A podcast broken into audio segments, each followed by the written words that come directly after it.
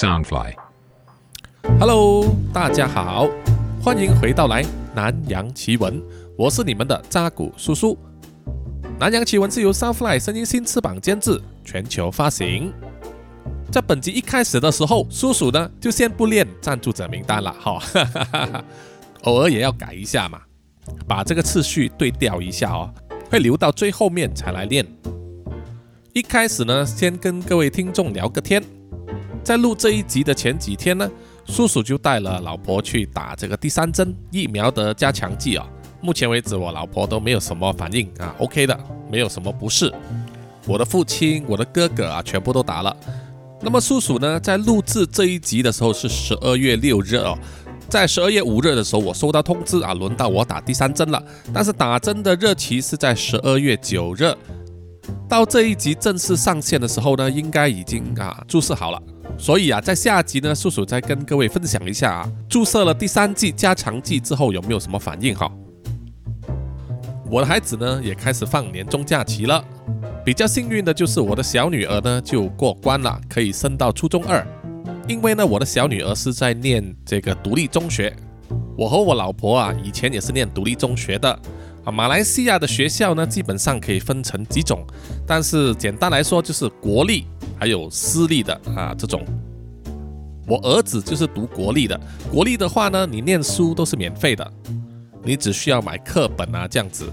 那么所有的纲要教程呢，都是根据国家的教育部来安排。有一些国立学校还是保有华语课程，但是其他的课程呢，都是以马来语来教学。比如说啊、你的数学啊、科学啊、呃地理这些呢，都是用马来语来教学。那么独立中学又怎么一回事呢？独立中学就是由我们华人来创办以及捐款来维持的哈。主要的教程呢，都是以华语为主。而且上学的话需要付学费啊，因为独立中学呢并没有受到国家教育局的津贴，学校的运作都是靠跟学生收取学费，还有呃通过社会人士募捐来达到的。那么国中和读中有什么差别呢？差别就是在教程上，读中的课程相对比较难，教学比较严谨，学生的程度也高。另外呢，读中还有留级制度啊。只要每年的总平均没有达到指定的最低标准，就必须留级一年。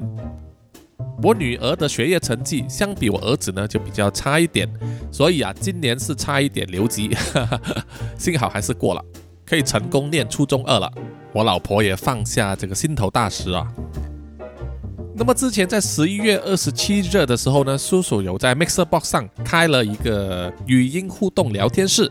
那么那一次的人数相当多，有两千多人。那么开完之后呢，也多了很多听众呢来关注以及追踪呢南洋奇闻的 Podcast，还有其他的这些社交媒体账号啊，谢谢你们。所以在十二月十二日的下午两点钟呢，叔叔也会再次啊在 Mixer Box 上开这个语音互动聊天室，希望大家有空的话一起来参与。叔叔也会跟大家分享一下近况啊，一些东西哈，尬聊尬聊一下。本集的故事呢，是改编自一部漫画，就是已故的日本漫画之神手冢治虫的短篇集，叫做《章鱼脚》。有两个好朋友，一个叫做张亮，另外一个叫做周丹奇。在大学毕业之后，周丹奇因为继承了家里留下来的印刷厂，于是就邀请了他的好朋友张亮来到工作，希望能够两个人一起打拼。并且承诺说，如果公司搞得起来的话，他愿意让出一半股份给张亮，让他成为共同的合伙人。张亮就答应了。没有想到一两年之后呢，业绩真的很不错，赚到了钱。周丹奇也履行他的承诺，把公司一半的股份让给张亮，让他成为公司的股东兼伙伴。两个人在喝酒庆祝的时候，还立下了豪言说。要把公司做成国际大集团，向海外发展，把各种各样疯狂的想法都说出来了。其实他们就是看好未来啊，认为说只要他们两个人携手合作的话，没有办不了的事，没有不成功的企业啊，没有拼不到的业绩。转眼之间过了五六年，这一间小小的印刷公司已经变成大型的出版企业了，钱越赚越多，公司越来越大。但是张亮和周丹奇两个人之间，却常常因为公司的营运方针和对未来的发展理念不同，产生了争执，逐渐形成两个人的友情啊破裂。他们不再是大学时期想要一起出来创业的砂锅兄弟了。而变成商场上要拼个你死我活的敌人，最后反而是张亮棋高一着，夺去了整个公司的主控权，把张亮赶出了董事会，被迫卖掉全部的股份。原本是周丹奇家传的一家小工厂，现在已经变成张亮的个人企业了。周丹奇被打败之后，据说就退出了商场，隐居在郊外。几乎和外界隔绝，而张亮在霸占了公司之后，已经没有人可以阻挠他的计划了，于是就大展拳脚，向银行借下巨款啊，要去购买更加先进的设施，聘请更多人员，发下宏愿说要把业务啊扩展到全世界。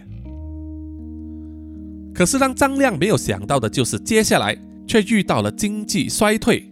什么宏图大业被经济风暴的浪潮一拍下来，几乎尸骨无存了。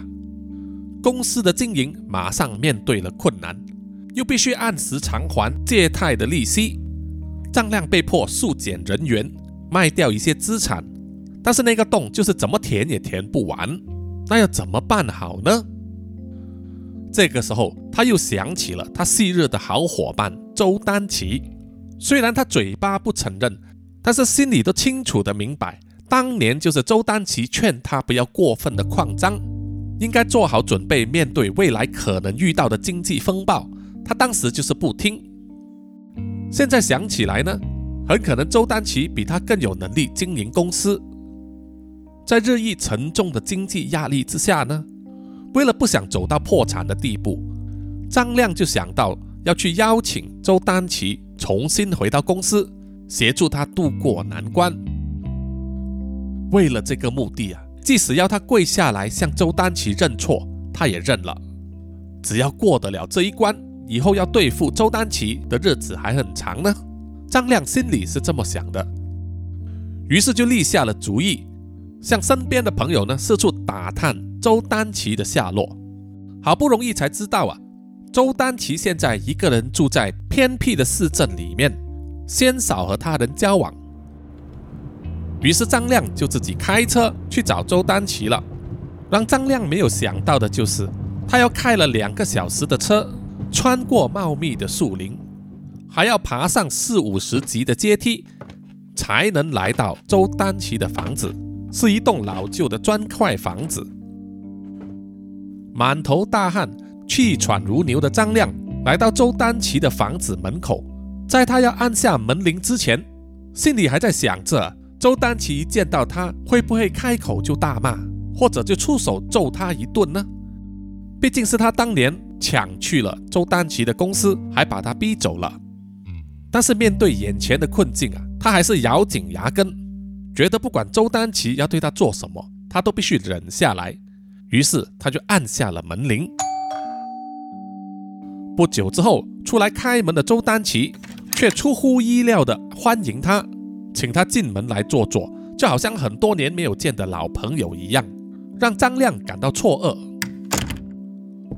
坐在屋子里面，虽然灯光昏暗，房子和家具看起来残旧，但还是打扫得很干净，生活看起来并不算是穷困潦倒。而最令张亮惊讶的就是周丹奇的外貌。以前他可是梳着油亮的头发，穿着名牌，打扮贵气的贵公子，现在却是留着一头长发，满脸胡须，看起来像是一个隐士，脸色有点苍白，双眼浮肿，而且穿着一件非常宽松的衣服，就好像挂了一件披风一样。周丹奇泡了一杯热茶，放到张亮的面前，请他喝。然后用柔和的语气问他：“怎么样？那么多年不见了，老朋友，今天突然登门造访啊，到底有什么事呢？”张亮不敢直奔主题呀，他就先试探性的问一问其他的问题。啊，没什么啦，你最近过得怎么样？生活还过得去吗？周丹奇笑着说：“哈哈哈，你看我现在住在这个地方，比上不足，比下有余，远离城市的烦扰，多一分清静。我觉得这样子才是适合我的生活吧。”张亮就问他：“那么你现在在哪里高就呢？做哪一行啊？”周丹奇喝了一口茶。笑着说：“哎呀，哪有什么高就，不过就是吃自己罢了。其实人只要没有什么欲望的话，就不会有无谓的花费，买一堆没有用的东西，到头来也带不走啊。现在我的生活里只有生活的必需品，其他没有必要的东西我一概舍弃。”听了周丹奇的回答，张亮就心想：“哦，他说的吃自己。”应该就是指吃老本吧，可能过去有一些存款，再加上银行的利息。当年他把股份卖给我，应该也套到不少现金。以他现在这种极简的生活方式，搞不好真的能够撑到他老死的那一天。这个时候，张亮闻到一股香味，充斥了周丹奇的整个屋子。这个时候，他也想起自己呀，还没有吃午饭。爬了那几十层楼梯之后，又累又饿，受到那一股香味的刺激之后，饥饿感更明显了。周丹奇又问：“哎呀，老朋友，你有什么事情就直接开门见山的说吧。”张亮想起了正事啊，就暂时不管肚子的饥饿感，他就说：“呃，事实上，我是想来祈求你的原谅。我知道当年我那样子做，真的是对不起你啊。”把你赶出了公司，这么多年之后，我才想明白呀，是我的错，是我一时蒙蔽了双眼。周丹奇呀，好像毫不介意的挥挥手，笑着说：“哎呀，那些都是过去的事了。老实说，我也曾经非常的生气啊，非常的憎恨你。我离开公司之后，就去了旅游，见一见世面。之后我就想通了。”我觉得啊，人的烦恼都是来自欲望，欲望是无穷无尽的。如果我们活着只是为了满足自己的欲望，就会变成金钱的奴隶，就像掉进一个黑洞里面，永远也爬不出来。我现在有这栋老房子可以住，唯一的欲望不过是吃饭而已。如果连吃饭这个问题也能解决的话，那么我也别无所求，人生也不会再有什么烦恼了。听到“吃饭”这个字啊，就撩起了张亮的饥饿感。他就说：“老朋友啊，现在公司面临很大的问题，这个经济风暴啊，害得我很惨呐。都怪我当时不听你的劝告，才落得如此的田地。我希望你能够念在当年的情分，还有我们曾经奋斗的日子啊，把一家那么小的印刷厂做大。所谓兄弟同心，其利断金。”我这次来就是要郑重的邀请你再回到公司来帮忙，协助公司渡过难关，再创辉煌吧。说完，张亮甚至跪在地上，他愿意做到这个程度，就是希望这位老朋友呢能够答应再次出来帮助他脱离困境。当张亮跪下来的时候，他嗅到那股香味更加的明显，也让他的肠胃啊发出咕噜咕噜的声音。声音之大，连周丹奇听了也忍不住笑了起来。张亮也只好尴尬的陪笑着说：“哎呀，真不好意思，我一直赶路来找你啊，连中饭都还没吃，真是让你见笑了。”周丹奇笑着说：“啊，没有没有没有，你起来吧，快起来。”说完就拉起了张亮。张亮起身后就问：“好香啊，是你老婆在煮菜吗？”周丹奇就笑着说：“啊，没有没有，我还是单身，那些只是我自己煮的一些肉罢了。”张亮就说：“哦，好香啊，能不能让我留下来吃中饭啊？”周丹奇有点尴尬的笑着说：“诶，我怕不合你胃口吧。”张亮觉得自己实在是饿极了，而且可以在吃饭的时候继续去说服周丹奇，于是就说。哎呀，我们当年一起拼命的时候，也不就是一碗杯面，两个人分着吃吗？在张亮的坚持之下，周丹琪也无可奈何，就在餐桌上摆了两双碗筷，舀了两碗白饭，然后中间就是一碗肉汤。肉汤里面除了肉以外，还有马铃薯、玉树薯、番茄、葱花等等，全部都是非常平凡廉价的东西。对于近年来吃惯美食的张亮来说，这些食物显得寒酸，但是那碗肉汤就是香气四溢啊，令他胃口大开。他饿得忍不住啊，就大口的吃起来。哇，兄弟，这个肉汤实在好吃啊！到底是什么肉啊？周丹琪笑着说：“哎呀，你觉得好吃就行，我的厨艺不怎么样，因为我平时都是煮给自己吃。”只要自己能够入口的，我都觉得 OK 了。张亮吃了一口又一口，肉汤一口一口的喝，然后笑着说：“哎呀，兄弟，你太过谦虚了。这个肉汤那么好吃，搞不好我把出版社关掉，直接开一间餐厅来卖这个肉汤，肯定会赚大钱呐。”周丹奇听了，只是微微一笑啊，并没有回答。张亮把一碗白饭吃完之后啊。觉得还不够，就厚起脸皮来多要求一碗白饭。周丹琪也笑脸嘻嘻的去多舀一碗白饭之外，还多舀一些肉汤和肉过来。于是张亮又哗啦哗啦的吃起来，然后他又说：“哎呀，兄弟，老实跟你说，这个肉汤真的好吃啊！我们一起来做这趟生意吧，资金由我这边出，股份就是你七我三。”总之，你负责把这个肉汤煮出来就可以了。我觉得一定能够大卖的。经济再怎么不好，人也得吃饭嘛。所以吃这个行业永远有市场的啊。周丹琪听了就笑着说：“哎呀，兄弟，这样子吧，你先听我说完一个故事。”张亮就一面扒饭一面说：“好好好，你说你说。”于是周丹琪就放下了他的碗筷。然后开始慢慢的说：“我之前不是有跟你提起，我在离开公司之后就去了旅行吗？我当时为了抛弃城市的烦恼，就去爬了山，下过海，潜过水，也去了一些落后国家里面做背包旅行，看尽了各种人生百态。当时我已经有所钝化，觉得欲望就是人类烦恼的根源，所以原本旅行之后回来就打算去出家。”拜佛吃斋，研习佛道。可是我旅行回来之后，却患了一场怪病。张丹琪听了，就摇头歪脑的问：“啊，什么怪病？在哪里感染的？”周丹琪笑了笑，然后说：“在南方的一个小岛上，我和住在当地海边的原住民一起生活了几个月，一起捕鱼，就是在那个时候染上的。”张亮听了之后啊，有一点好奇，但是他的嘴巴并没有停止啊，一边吃一边问：“哦，这个病严重吗？”周丹琪一面说，一面露出诡异的笑容。这种病，中文其实就是章鱼脚的意思，实在是非常的贴切。哈哈哈哈哈！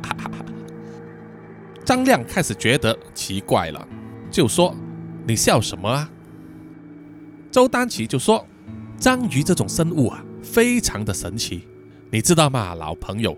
章鱼的触手断了之后，会慢慢的复原，再长回一根一模一样的触手，而且它们在没有东西吃的时候，还会吃自己的触手。这样子的话，章鱼永远都不会饿死。张亮越听越觉得奇怪，他的手和嘴巴也停止了，脑中开始想。周丹琪所说的到底是什么意思？周丹琪就笑着说：“如果是人类的话，患了那个病，你猜会怎么样？”张亮一脸茫然的摇摇头。这个时候，周丹琪站了起身，离开饭桌，往后退了几步，开始要解开他身上的那件披风，然后一面说：“人类患上那种病的话。”身上就会长出手脚来，就像肿瘤一样。如果切除的话，又会再长出来。这个时候，周丹奇脱下了他的披风，露出他的身体。这个情景把张亮吓了一跳，因为在周丹奇的双臂以下，胸口的部分另外长出了两对手臂，而在他的腰间也长出一对还没有成型却像是腿的肢体。张亮看到啊，腿都软了，跌倒在地上，一时半刻根本站不起来。周丹奇继续说：“怎么样，很吓人吧？”我自己当时也快要吓死了，不管请什么医生来都没有办法治好。把这些手臂切除之后，又会再长回来，把我搞得都快要疯掉了。可是日子久了之后啊，觉得也不碍事，就开始习惯了。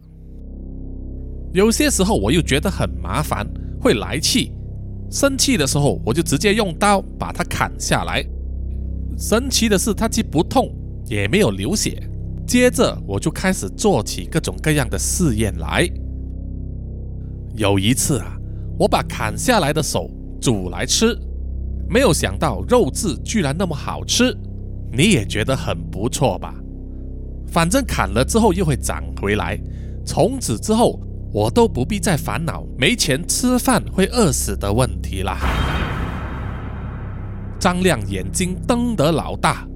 慢慢的爬起来，他侧头望向后面的厨房，就看到那里有一大锅的肉汤，锅子外面还露出半个脚掌，吓得张亮啊大喊一声，拔腿就跑，飞快的冲出屋子，在跑下了那几十级阶梯之后啊，就在马路边呕吐起来。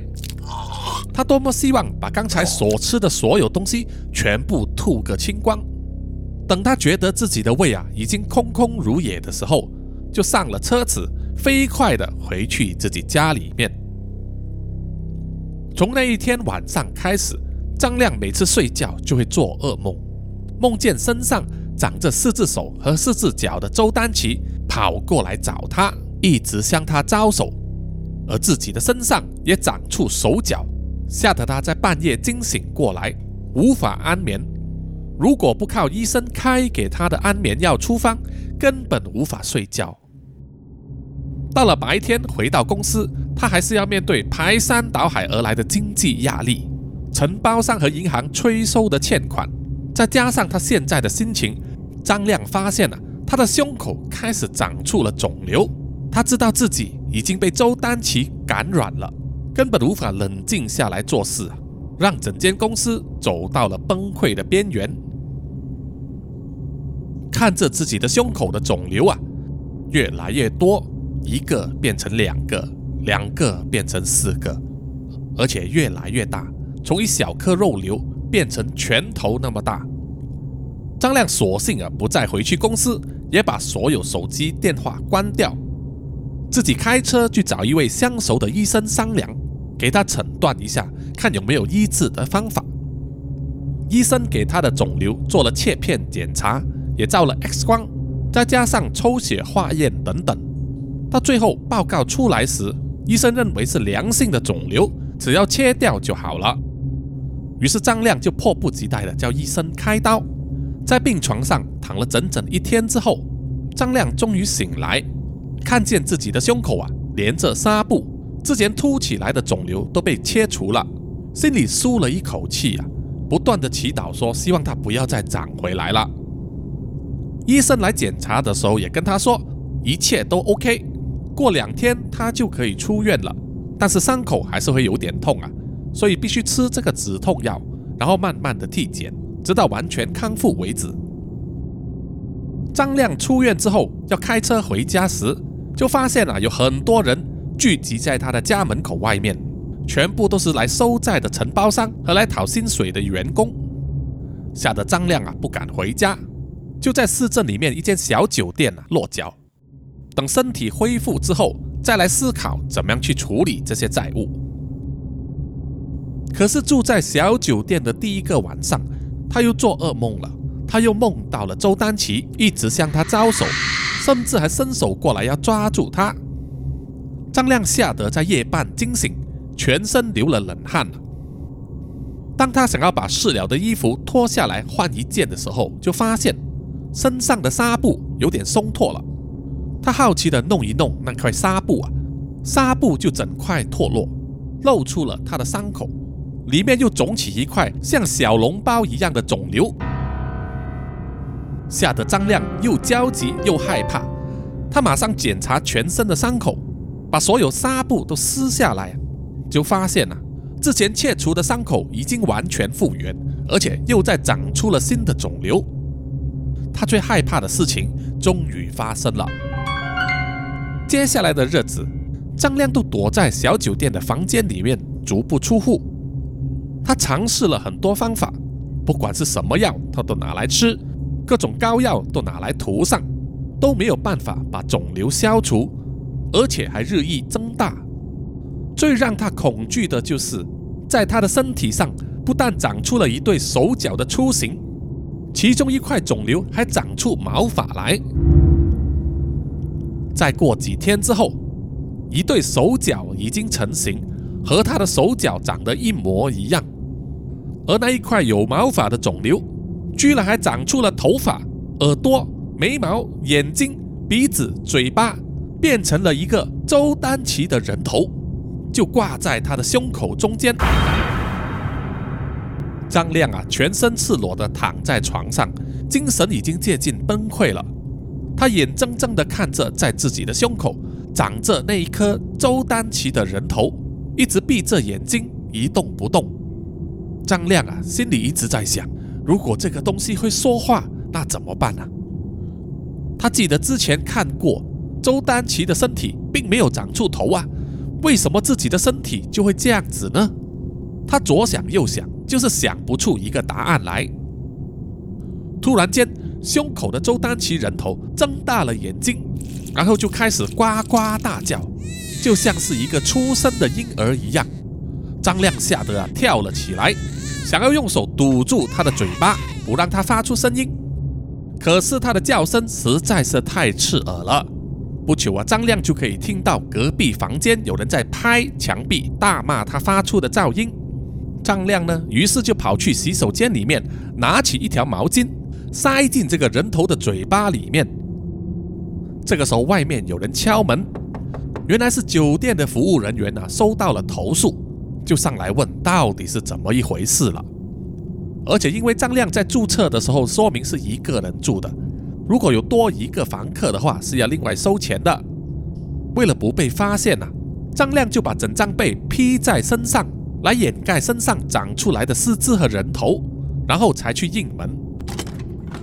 服务人员一直问他到底有没有第二个人在房间，张亮啊坚持说没有，而且还不断的道歉，并且塞了一点钱给他，才这样子堵住了酒店服务人员的嘴啊。当服务人员离开之后，关上了门，张亮马上回到洗手间里面，在查看那颗人头啊，居然还是一直要发出声音。张亮怒火中烧，就拿起一柄事先准备好的水果刀，一手抓住那个人头的头发，然后咬紧牙根，举起刀子就往人头的脖子那边切下去。刀切下去的时候，虽然有点痛，也有流一点血，但是张亮还是花尽了九牛二虎之力，把整颗人头给切下来，然后丢到浴缸里面，然后坐在马桶上啊喘着气，一面看着自己胸口的伤口，还有那个在浴缸里面的人头已经一动不动了，再看一看自己身上另外长出来的手手脚脚，于是张亮又咬紧牙根。继续用刀去把多出来的手脚割掉，不知道花了多少个小时啊，才把这些长出来的东西全部割除了，丢在浴缸里面。张亮再用水把身体洗干净了一遍，就发现啊，把这些多余的手脚割除，其实感觉就像是在年轻的时候挤青春痘一样，会有一点痛，流一点血，但是很快就会恢复了。累得不行的张亮就这样子躺在床上啊，沉沉的睡去。这一次在梦中，他又梦到了周丹奇，他已经变成了一只章鱼，用他的触手缠住了张亮，一直对他大喊着说：“你这个忘恩负义、吃人不吐骨的家伙，就让你尝一尝被人吃掉的滋味。”接着，张亮就梦到自己被切成碎片，放进锅里面煮成肉汤，然后被周丹琪舀出来放在餐桌上，和着白饭一起吃了。而餐桌上还有另外一个人，也夹起了肉块放到嘴里要吃，而那个人正是张亮他自己。这样子吓得张亮又从噩梦中惊醒了。整整一个多月之后，小酒店的服务人员呢就发现张亮之前所付的房租已经被扣完了，他必须去收取这个租金，否则就得把张亮赶出酒店了。这名服务人员走去张亮的房门外面敲门，敲了好几次之后都没有人回应，于是就掏出了他的万用钥匙，打开了房门。房间里面没有开灯，而且窗口都被用报纸粘起来遮盖了，一片昏暗。房间里面还传出一股奇怪的味道。服务人员开了灯，就看到啊，整间房间凌乱不堪。满地都是垃圾和杂物啊！气得他呢，待会要跟张亮啊收取额外的清洁费。那么既然张亮没有出过房间，又没有躺在床上的话，那么他应该就在洗手间里面。于是服务人员就要走过去看一看。他看到洗手间的门并没有紧闭，而是虚掩的，于是就把门打开。当他看到里面的情景之后啊，把这个酒店人员吓得啊！高声尖叫，连滚带爬的逃出房间，跑去找电话要报警啊！住在隔壁的房客听到了尖叫之后，也走出来查看了。有一些好奇的人就走进去了张亮的房间，在洗手间里面看见了令人瞠目结舌的一幕：坐在马桶上的张亮，右手还握着一柄水果刀，他割了自己的喉咙，从脖子流出来的鲜血。沾满了他的身体和整个地板。更让人惊讶的是，他的身体上长出了两颗头颅和两双手脚，而在旁边的浴缸里面还放着三颗头颅、好几条手臂和大腿啊，有一些已经开始腐烂了，上面爬满了蛆虫。